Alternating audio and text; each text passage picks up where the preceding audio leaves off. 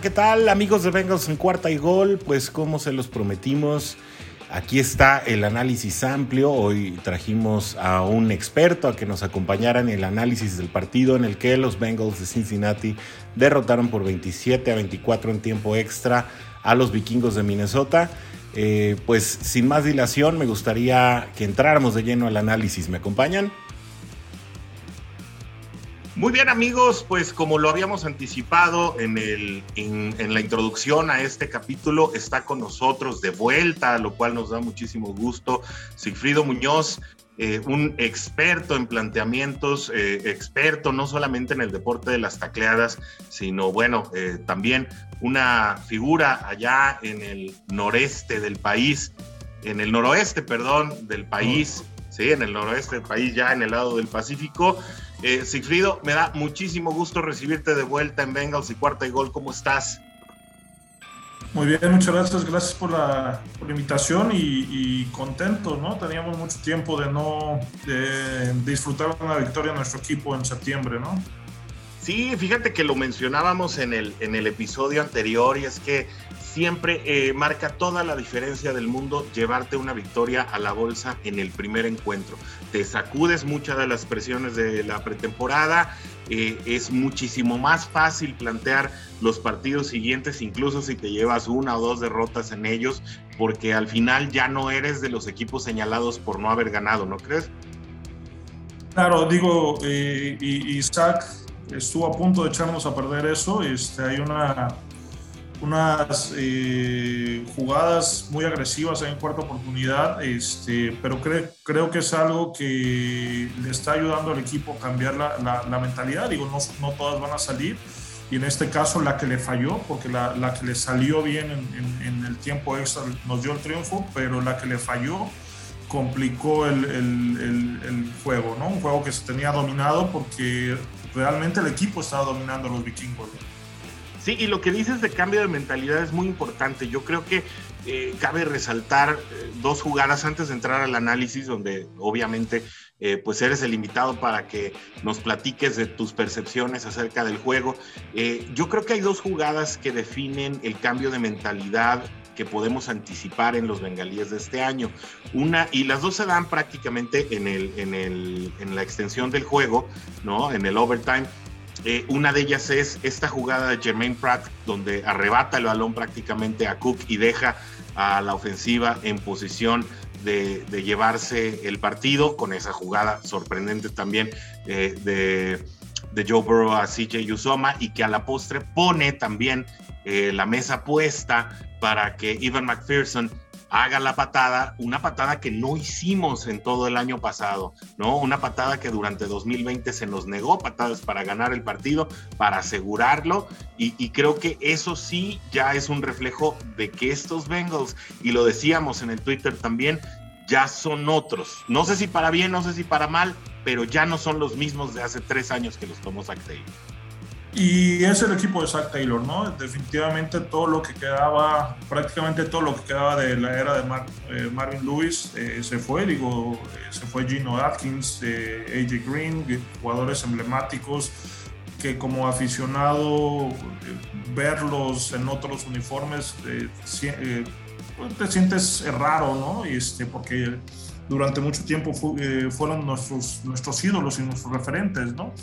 Pero definitivamente este ya es el equipo de, de, Zach Taylor y, creo que todos los jugadores eh, ya se la compraron y van a vivir y van a morir con, con esta filosofía, ¿no? De ser agresivos, de ser este, competitivos en, en, todos los sentidos y, y, de este tipo de decisiones vamos a ver muchas eh, en, esta temporada.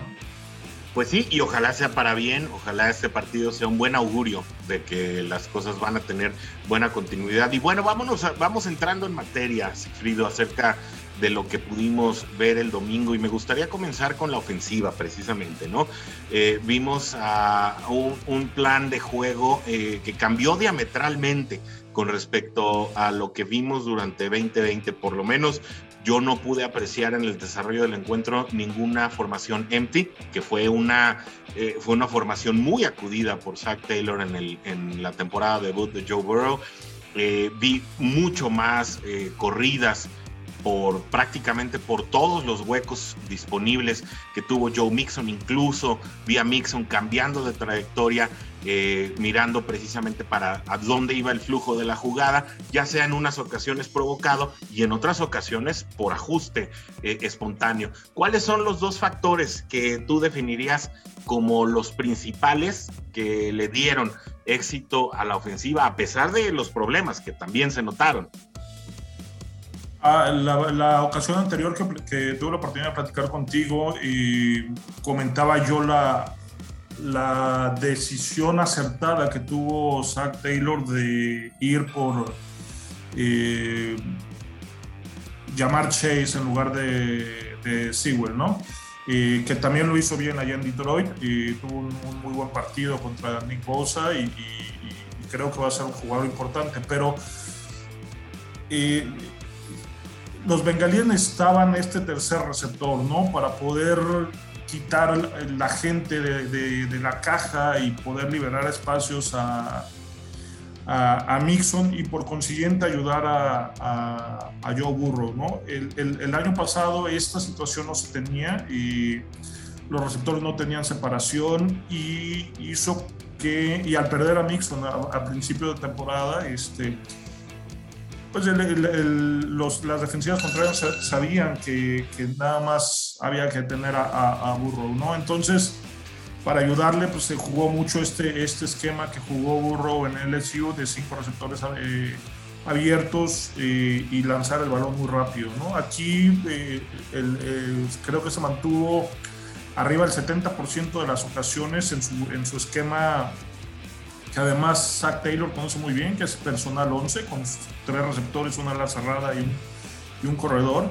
y, tener tres receptores que, que, puedan cachar o que puedan estirar el campo y que puedan además correr buenas trayectorias, eh, quita esa presión de, de, tener gente en la caja y Joe Mixon eh, hizo un, extraordinario juego. Eso ayuda muchísimo a Burro.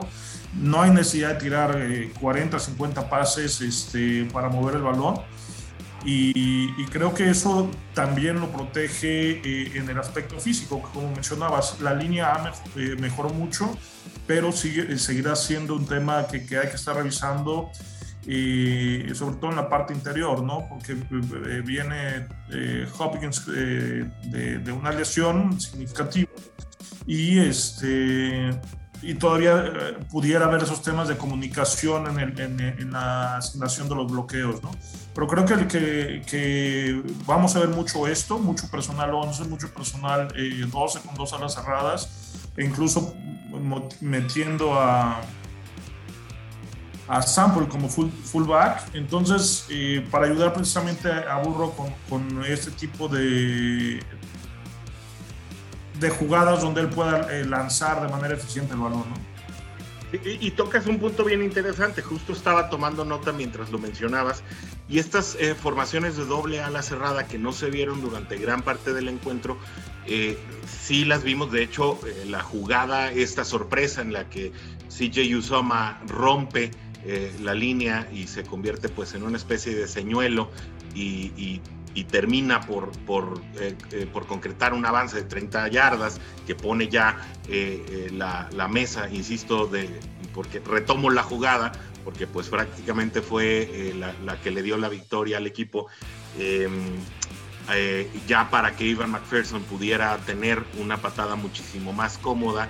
Este tipo de jugadas creo que pueden ser un recurso, ¿no? Para una ofensiva que ya si, si permanece completa y hay, eh, hay salud dentro de todos los integrantes, fuera de la línea ofensiva, que creo que ese es el siguiente punto que debemos de tocar. Estas formaciones de doble ala cerrada que no vimos tampoco durante 2020 fueron la sorpresa. Creo que Minnesota no esperaba este tipo de formaciones en la que Yusoma y Sample estuvieran eh, los dos cumpliendo funciones completamente diferentes eh, en un esquema que es completamente innovador para una ofensiva de Zach Taylor, por lo menos en NFL.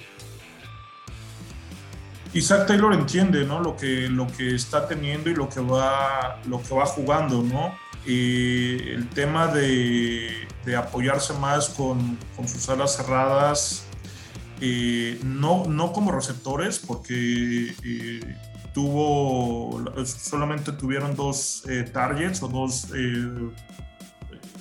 Burro le tiró dos, en dos ocasiones solamente a, Usama. Eh, a, Sample no, no, tuvo ninguna recepción. los usa como señuelos, ¿no? Y para poder balancear un poco lo que es la, línea ofensiva y, eh, trabajar el, el, el, juego terrestre, ¿no? Hoy podemos revisar las estadísticas de la liga y, y, y Joe Mixon es el líder corredor, ¿no? Y, de, de, de toda la liga. Entonces, este, eso habla que, bueno, pues que estos bengalíes para ganar no, necesitan de burro, eh, de burro, lanzar 40, 50 pases, este, como se estaba haciendo el año pasado, ¿no? Y, paso al siguiente punto, yo creo que me das pie eh, hablar eh, de la, del, un avance muy serio que hay en la línea ofensiva también con respecto al año pasado. Pero como dices, no es necesario usar a Burrow 50, 60 ocasiones, pero tampoco Burrow necesita una eh, línea ofensiva premium para poder completar este tipo de ofensivas más rápidas en las que en un momento es Mixon, por momentos vimos también a Perrine eh, utilizar algunos eh, huecos que se abrieron bien en la, en la línea ofensiva. creo que lo único que se necesita es una protección normal eh, de bolsa que le permita a Burrow tener 4 o 5 segundos para soltar el balón al mejor candidato o en su momento romper la jugada, ¿por qué no? No vimos jugadas rotas, eh, por cierto, en el partido contra Minnesota. Yo no recuerdo alguna jugada rota en la que Burrow haya tenido que volar el balón, eh, corrígeme si me equivoco, pero eh, yo quisiera exaltar dos puntos bien importantes, ¿no? Uno es eh, los tackles no permitieron presión, ¿no? Eh, los tackles por ninguno de los dos lados, que fue un problema el lado derecho con Bobby Hart durante 2020, fue la pesadilla prácticamente, y ahí se rompía el esquema de línea con las fallas de Bobby Hart. Y por otro lado, eh, las altas evaluaciones que obtuvo Quinton Spain como tackle del lado izquierdo y las ocasiones que pudimos ver a Xavier Suapilo llegar al segundo nivel de bloqueo, eh, es decir, tapar a jugadores de safety o, corner eh, o nick, sí, corners de nickel, no nickelbacks, que en un momento dado iban por la tacleada de jugador de jugadas de corrida. Entonces, a mí me pareció que ese cambio en la línea también le abrió por completo el dinamismo en ofensiva de Cincinnati que sorprendió a propios extraños. Sí, y, comento lo que, lo que platicábamos ya anteriormente, ¿no? El tema de, de Sewell no era necesario porque, bueno, pues está Jonah Williams, ¿no? Que es, eh, es un tackle izquierdo sólido por temas de lesiones no había jugado, pero el año pasado dio 10 partidos sólidos, buenos, o sea, donde no, eh, no hay esa urgencia, como si lo había del lado derecho con, con Bobby Hart, ¿no? Y traer a Riley Reef eh, y solidificar ese, ese lado derecho. Y los tackles lo hicieron bastante bien, ¿no? Y bueno, Quinton Spain normalmente es menospreciado, subvaluado, pero el, el, el, chavo, eh, desde que llegó al equipo, pues ahí no ha hecho más que entregar buenos resultados. El año pasado tuvo un poquito de problemas también con lesiones y, y, eso como sea te, afecta, ¿no? creo que, que como, como, bien dices, ¿no? El, y, y, si volteamos a ver a otros grandes eh, corebacks, realmente lo, que necesitan es eso, ¿no? Eh, un poco de tiempo para poder desarrollar sus jugadas. No necesitan ir a, todas sus eh, eh, proyecciones porque ya saben ellos en qué momento tirar el balón y, a qué receptor, antes incluso de que llegue al final de la trayectoria. Y, es el caso de Tom Brady, es el caso de, Peyton Manning en su momento, fue, fue el caso de Andrew Luke. Este, que, no necesitaban esas líneas ofensivas extraordinarias, sino simplemente fueran líneas eh, cumplidoras, ¿no? Obviamente en cada uno de esos equipos había algunos referentes eh, en una de las posiciones, pero no tenía cinco eh, jugadores all pro en la, línea, en la línea ofensiva, ¿no? Entonces creo que, que, esta primera línea que tiene, que tiene Cincinnati es sólida. Ojalá pueda repetir, porque eso fue algo que no tuvimos el año pasado. De los 16 juegos, hubo 10 cambios eh, o 10 diferentes líneas ofensivas. Eh, entonces, eso no, no hubo esa continuidad. Ojalá este año, este año sí lo haya. y eh, los suplentes, digo, eh, pues es gente joven, ¿no? Y no sabemos cómo, van a funcionar. Tienen potencial, mostraron potencial, pero bueno, este, ahí está, ¿no? Hay un nombre ahí, claro, que es DeAndre Smith. Um, yo tengo muchas ganas ya eh, de verlo. Obviamente tiene que pasar por un proceso, una curva de aprendizaje, ¿no? Eh, pero yo tengo eh, muchas ganas de, de poderlo ver jugar a, a, nivel ya NFL porque es un jugador que promete bastante ¿no? Y que obviamente creo hoy también que la banca juega un papel determinante. Jugadores que pues el año pasado ocuparon por fuerza, como dices, una posición de titulares, hoy están como un sólido relevo y que también eh, le brindan un poco de tranquilidad a la rotación de, de Cincinnati en caso de haber eh, necesidad de hacerlo por, por, por, temas de lesión, ¿no? A mí me gustaría también pasar a la defensiva, que además es una, es una de tus especialidades, ¿no? Eh, me llama mucho la atención un esquema muy fuerte, un, puño de hierro se ve el esquema de Anarumo, eh, muy sofocante eh, con la línea defensiva. ¿no? creo que ahí hay varios jugadores que tal vez no se notaron mucho en la estadística, pero de los que nos gustaría que nos platicáramos. Yo sé que tú sabes a quién me estoy refiriendo, pero al mismo tiempo también una estructura, una estructura pues prácticamente como de 7-1, ¿no? Bastante interesante que la que también eh, me gustaría que platicáramos. ¿Por dónde quisieras empezar, Sergio? Digo, el, eh, el, equipo no tiene pretextos para tener una buena defensiva después de invertir 200, más de 200 millones de dólares en los últimos dos años, ¿no?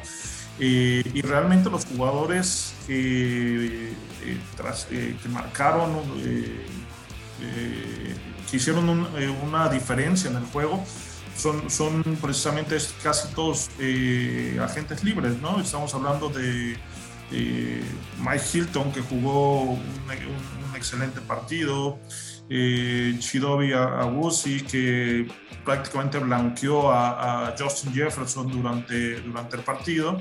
Este, Trey Hendrickson, que no marcó ninguna stat, eh, ninguna estadística en el juego, pero si, si, podemos, si tuviéramos la oportunidad de volver a ver el juego, estuvo, vivió en el backfield, como se, se, se le, dice, se le dice normalmente, eh, hizo que su hombre de línea eh, le marcaran dos holdings, tres holdings, estuvo brincando antes, tratando de anticipar la salida para tener tiempo de poder ponerse en posición. Entonces, Realmente Trey Hendrickson fue una pesadilla para, para la línea ofensiva de, los vikingos. Eh, BJ Hill dos hace dos semanas era suplente en los gigantes y aquí, vino, aquí viene siendo suplente, pero tuvo un juegazo con dos capturas, ¿no? Entonces, eh, digo, hay, muchos jugadores, la verdad a mí me gustó mucho lo, que está planteando eh, nuestro coordinador defensivo. hay dos cosas cuando tú ves a los vikingos de Minnesota, ¿no? Eh, Kirk Cousins es Mr. Checkdown, o sea, él sabe que, o, la liga sabe que es un coreback que, que, aguanta mucho el balón y que si no encuentra receptor va a empezar a tirar este, eh, a, sus, a sus válvulas de escape. Y otra que, al que tienes que parar pues, es a, Dalvin Cook, ¿no? Entonces, ¿qué, ¿qué, es lo que haces? innova, eh, por decirlo de alguna manera, porque es un esquema que se usaba hace mucho tiempo y que, que ahorita eh, se camuflajea muy bien ya por, por el nivel atlético de los jugadores, pero sale en muchos de los jugadores con una defensiva, eh, por decirlo de alguna manera, como 61, ¿no? Con seis frontales y un linebacker. Este, siguen hasta 7, ¿no? Yo vi, yo vi una hasta 7. Cuando Ricardo Allen entra como mariscal, ¿no? Exacto, cuando, cuando, cuando baja también este, hacer esta, esta función también de, de, tratar de ejercer presión, ¿no?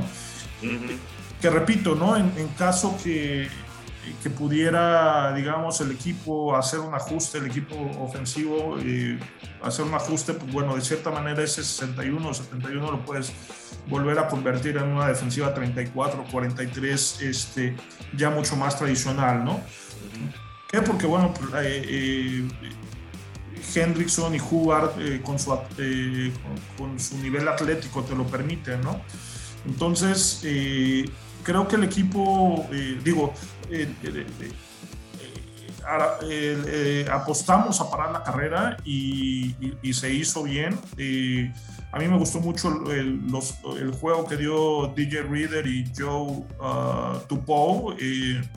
Empujaron fuerte la bolsa de protección, hicieron que Dalvin Cook eh, tuviera que romper este, sus, sus eh, líneas para correr.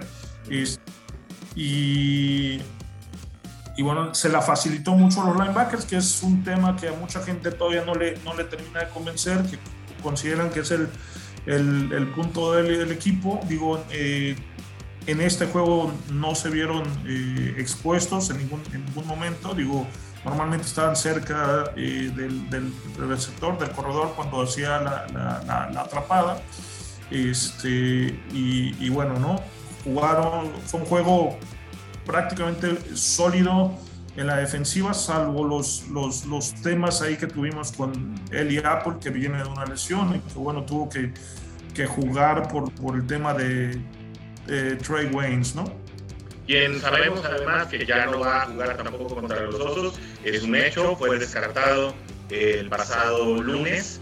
Eh, de manera que, bueno, Eli Apple o mejora o mejora, porque sí hubo, eh, hay una serie ofensiva en la que se da el primer touchdown de Minnesota, en la que Eli Apple mantiene la, la ofensiva eh, viva, eh, en una jugada en donde ya eh, en tercera y largo eh, él comete un holding que convierte en primera de 10 automáticamente y con ello viene después la primera anotación de Minnesota, que no fue crucial en ese momento, ni cambió el, el, giro del partido, pero que son situaciones que no se pueden dar. Fíjate que a mí me gustaría saltar, además de lo que, de lo que comentas, una situación con Sam Hubbard que tampoco obtuvo eh, estadísticas de las contables, ¿no? Pero siendo quien ataca por el lado, por el lado ciego de perdón, por el, por el lado, eh, el lado visible, eh, en este caso de Kirk Cousins, eh, la manera en que pudo empujar a su tackle y, en que le pudo cerrar el círculo de acción dentro de la bolsa, Kirk Cousins obligó a Cousins a tomar a dos o tres pasos atrás lo cual lo expuso precisamente a jugadores, eh, en su momento fue DJ Reader, en otros momentos fue George Topo, eh, es decir, Cincinnati a través de toda su línea defensiva le cambió por completo el esquema que tenía planteado, no solamente Kirk Cousins, sino pues la línea ofensiva por completo que no, creo que no pudo eh, en ningún momento dado predecir o controlar cómo se iban a dar las jugadas, no sé si estás de acuerdo. Sí, claro. Este, fueron juegos eh, tanto de Hubbard como de Hendrickson que no, que no tuvieron estas estadísticas que, que, marcan eh, eh, o, que, o que hacen dinero, por decirlo, las que, hacen... La atención, ¿no? Que son de marketing. Exacto. Este, no, lo tuvieron, pero sin embargo, como, como ya lo platicamos, estuvieron empujando la, la, bolsa, estuvieron este, haciendo que Kirk Cousins eh, se metiera a, la, a, la, bolsa de protección y fue ahí donde BJ Hill y Larry Jungobi tuvieron la oportunidad de hacer sus, sus capturas, ¿no? Eh, y creo que, que, es algo muy similar lo que va a pasar la próxima semana. Este, ya eh, en Chicago dijeron que Andy Dalton eh, será titular, entonces, eh, ¿qué vamos a esperar? Bueno, pues vamos a esperar prácticamente eh, algo muy similar a lo que vimos esta semana con los vikingos, ¿no?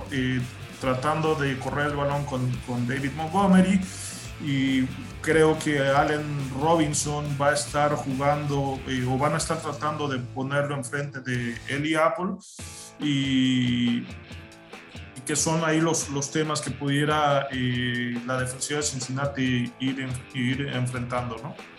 Sí, ya sabemos eh, qué es lo que hace desesperarse y tomar malas decisiones a Andy Dalton. Hay que asfixiarlo, hay que ahogarlo, hay que colapsarle la bolsa y empieza a tirar pases erráticos en un rango de 8 a 15 yardas. Y ahí es donde viene mi punto. Yo no sé si estos linebackers están listos para defender el pase también como lo hacen para defender la carrera. A mí me gustó mucho la llegada de Logan Wilson de colegial porque era un jugador sumamente dinámico, eh, era un linebacker que conseguía muchas, eh, muchas intercepciones, perdón, sumamente rápido y versátil, fácil de ajustarse. Eh, yo lo veía incluso como, como un safety atrasado, si se me permite la, la expresión no sé si fue el planteamiento de este juego en lo particular, pero así lo vi también en la pretemporada. Veo a los backers muy enfocados también en contener la carrera y no sé qué tanto eh, van a poder funcionar eh, en, jugadas que están enfocadas a jugadores que salen del slot y que te van a buscar el plato.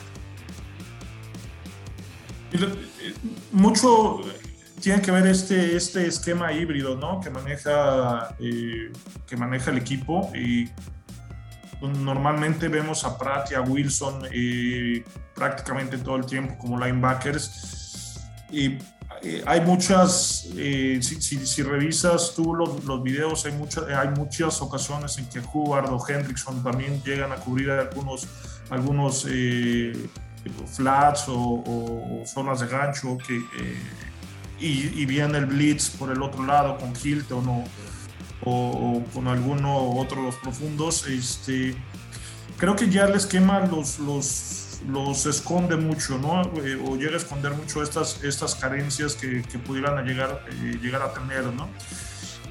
creo que eh, aquí David Gators eh, eh, lo ha hecho bien cuando ha jugado. y el, nivel de Jordan Evans, que más allá que es un, estandarte en los equipos especiales, también ha mejorado. Este, creo que tuvo un, un pase defendido ahora en, el juego eh, de la semana. Entonces, de cierta manera, te, te, escondes en el, en el, sistema. Pero además, otra de las cosas que les va a ayudar muchísimo, que ayudó muchísimo a los linebackers en este caso, es la presión sofocante que, que, ejercimos ¿no? en, esta, en, esta, en este juego. Y repito, eh, o alguna vez lo platicaba aquí en el, en el, en el grupo que tenemos, este, los siguientes tres juegos de Cincinnati, eh, las líneas ofensivas contra las que vamos a estar jugando no son, no son tan buenas, ¿no? Y creo que podemos esperar que nuestros frontales defensivos eh, lo hagan de, de, esta misma manera, ¿no? Este, en el caso de, lo, de, los, de los osos, y el único nombre importante es eh, Jason Peters, el tackle izquierdo, pero de ahí en fuera pues no hay ningún otro nombre, ¿no? Este, que pudiera, pudiera hacer eh, ruido. Creo yo que Hendrickson va a volver a tener un juego muy importante. Creo también que el eh, Reader o Tupou eh, en, posición de técnica 1 o no tackle van a poder este, empujar de la misma manera como empujaron este juego la, la, la, bolsa de protección. Y eso va a ayudar obviamente a los linebackers a, a, poder tomar eh, decisiones más rápidas o forzar a, Andy Dalton a, que lance pases antes de tiempo, ¿no? Apresurado, sí.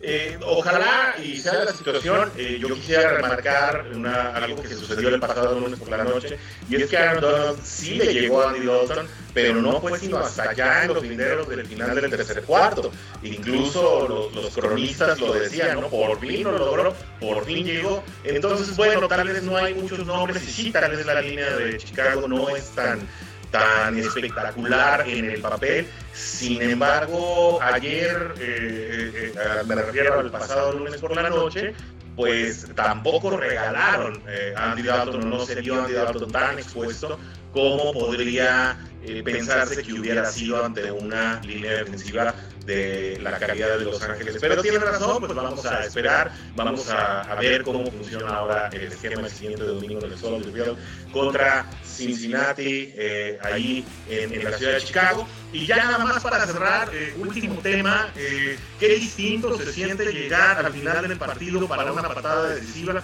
cuando tienes a un tipo como Ivan McPherson en lugar de Austin Cybert. Fíjate que cuando se dio la, digo, el, la selección. No, no, no, cuando llegamos al pase este de, de Usama, en cuarta oportunidad llegamos a la yarda 20, digo, obviamente el, el, estrés, ¿no? De, de, recordar la historia, y el año pasado fue un calambre que, que muy chistoso. ¿Cómo olvidarlo?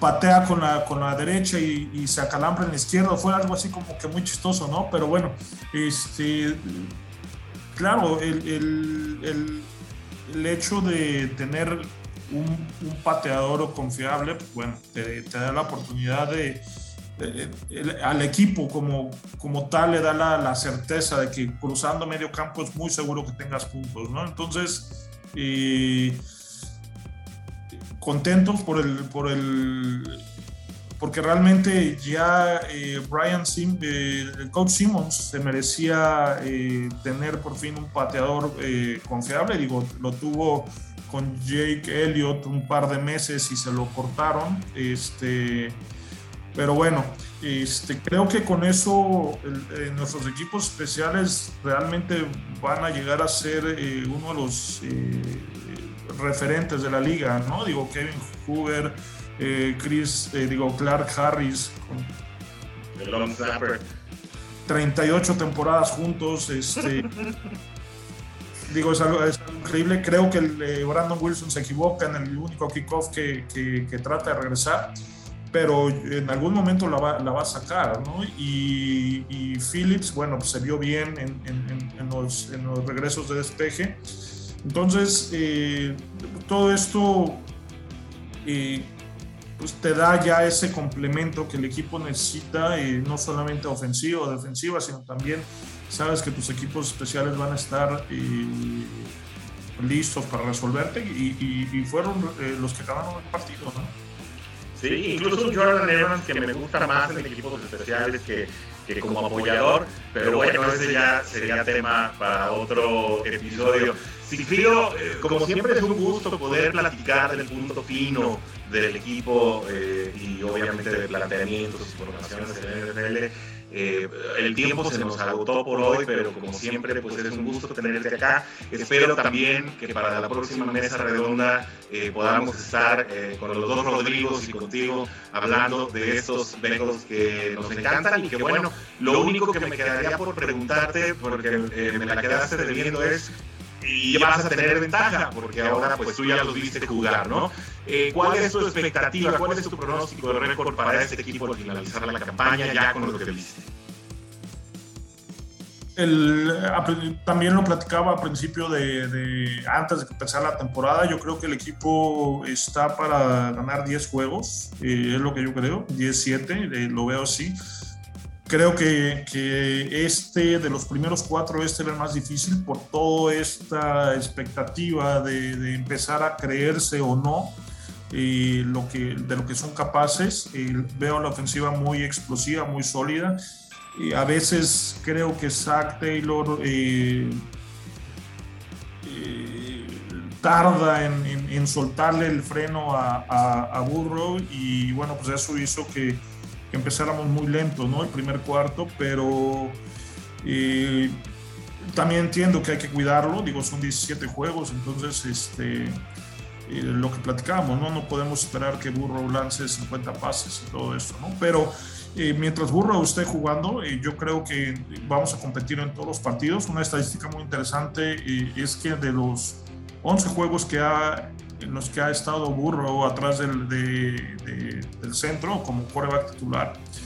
En nueve de ellos hemos estado eh, dentro de los juegos. Es decir, se ha ganado, se ha empatado, se ha perdido por diferencia de, de un score, ¿no? de un marcador, eh, actuación, perdón.